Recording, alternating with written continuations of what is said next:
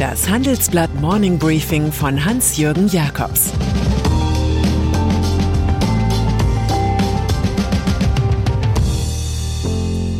Guten Morgen allerseits. Heute ist Dienstag, der 18. Januar, und das sind heute unsere Themen.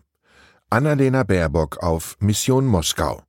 Tank und Rast schmeckt das Monopol. Und die Re-Education der BBC. Nach einer kurzen Unterbrechung geht es gleich weiter. Bleiben Sie dran. ChatGPT und andere Technologien verändern unsere Arbeitswelt rasant.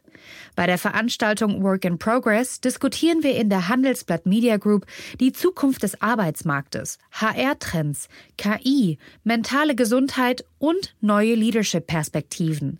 Sei am 13. und 14. Juni in Düsseldorf oder virtuell dabei und melde dich jetzt an unter work-progress.de. Ukraine-Konflikt. Sie wollten Waffen und bekamen Worte. Die Regierung der Ukraine zeigte sich gestern enttäuscht nach dem Besuch von Außenministerin Annalena Baerbock. Hatte ihr grüner Parteifreund Robert Habeck vor Monaten noch anlässlich einer Kiew-Visite von Defensivwaffen gesprochen, die man liefern könne, so war die 41-Jährige nun ganz auf Diplomatie und Friedenstalk eingestimmt. Es gebe nicht diese eine Zaubertür, die man öffnen könne und schon sei alles vorbei, sagte sie.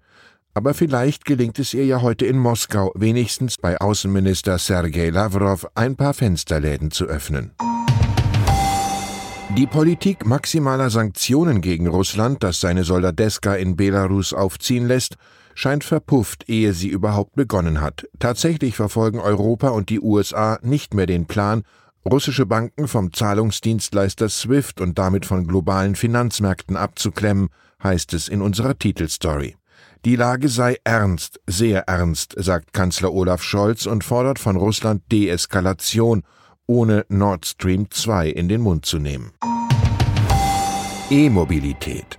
Verkehrsminister Volker Wissing hatte auf dem Handelsblatt Energiegipfel eine Botschaft, für die er viel Geld geben will. Sie lautet, so viele Schnellladesäulen wie möglich durch dezentrale Lademöglichkeiten und über alle Bezahlwege. Konkreter wurde er auch nach hartnäckigem Nachfragen durch Chefredakteur Sebastian Mattes nicht. Der FDP-Politiker erzählte aber, wie ihn Nachrichten aus einem nicht in Elektromobilität verliebten Land erreichen. So rapportierte ein Gewährsmann, in einer Kommune entstehe ein Parkhaus mit 300 Stellplätzen und lediglich drei Ladestellen. Da sei offenkundig eine Botschaft nicht angekommen, vermerkt Wissing. Die Frage der Morning Briefing Leserfreunde Wann denn das Tempolimit auf Autobahnen komme, moderierte er rasch ab. Das sei ein ganz kleines Thema, wenn auch emotional. Apropos Ladesäulen, davon findet man an den unbewirtschafteten bundeseigenen Rastanlagen der Autobahn gerade mal ein Exemplar. Sie wissen schon, das sind die Plätze, die man mit rührendem Motor schnell wieder verlässt. 200 Lademöglichkeiten sollen jetzt dort entstehen, doch die 40 Minuten Ladezeit werden E-Autofahrer ohne Shops oder Gastronomie verbringen müssen. Attraktiv ist das nicht, wohl aber ein Schutz des Raststättenmonopolisten Tank und Rast. Der hat in 90 Prozent des Marktes eine Lizenz zum Abzapfen der Kundengelder. Für den weiteren Ladesäulenausbau dort gibt es im Übrigen keine Ausschreibung. Auch das ist eine Hilfe für das unter anderem von der Allianz kontrollierte Unternehmen. An der Zweiklassenwelt mit massiven Nachteilen für Fahrer von E-Autos wird sich bis auf weiteres nichts ändern, macht eine Erklärung von Tank und Rast klar. Es gebe seitens des Gesetzgebers aus gutem Grund eine grundsätzliche systematische Unterscheidung zwischen bewirtschafteten und unbewirtschafteten Rastanlagen. Fazit: Der Grund ist Geld und nennt sich Monopolgewinn. Big Tech wenn wir schon bei den Feinden des Wettbewerbs sind, schwenken wir doch gleich einmal zu den Internetgiganten Born in the USA. Bis vor vier Jahren hieß es bei Google Don't be evil, sei nicht böse. Inzwischen verkündet die Obergesellschaft Alphabet ganz ohne Verneinung einen vereinfachten kategorischen Imperativ Do the right thing. Noch jedes Monopol war stets besonders kreativ und spendabel, wenn es darum ging, nicht als Monopol zu erscheinen. So finanziert die Google-Tochter YouTube in den USA, wo nunmehr harte Kartellverfahren drohen, überall rührselige Anzeigen, die beweisen angeblich, wie sozial nützlich die Videoschleuder ist. Auch Google und Facebook hämmern Spot auf Spot die Botschaft, ja, wir sind die Guten. und der Tech-Verband NetChoice wiederum spendierte im Dienst der digitalen Superstar-Firmen mehr als eine Million Dollar für Imagewerbung. Wenn das alles nicht hilft, bleiben ja noch die politischen Drückerdienste des Lobbyismus.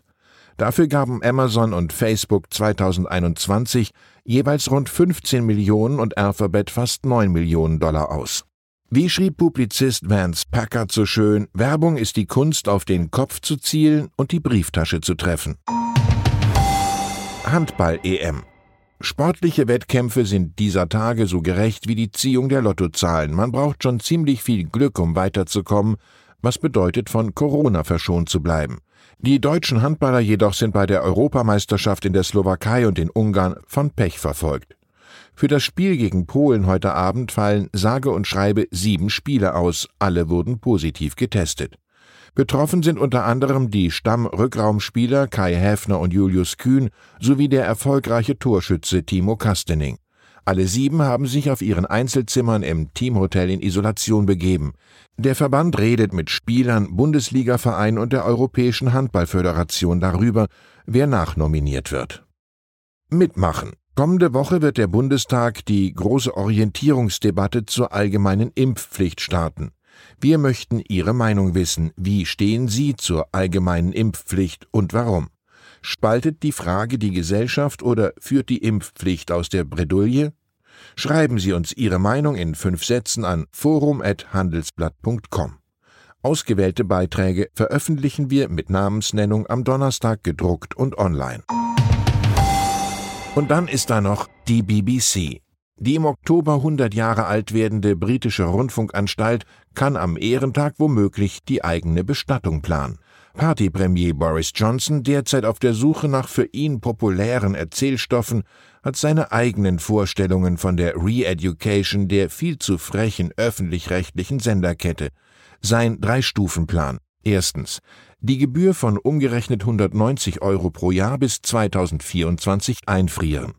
Zweitens von 2024 bis 2027 das BBC Bürgergeld allenfalls sehr moderat steigen lassen. Und drittens will er dann wirklich Schluss machen mit der Rundfunkgebühr und die BBC durch eine Teilprivatisierung und Abo-Modelle zu Geld kommen lassen. Tausende Jobs sowie etliche Programme und Spartensender stünden damit zur Disposition. Die Tage seien vorbei, an denen älteren Menschen mit Haftstrafen gedroht wird und Gerichtsvollzieher an Türen klopfen, sagt Kulturministerin Nadine Dorries.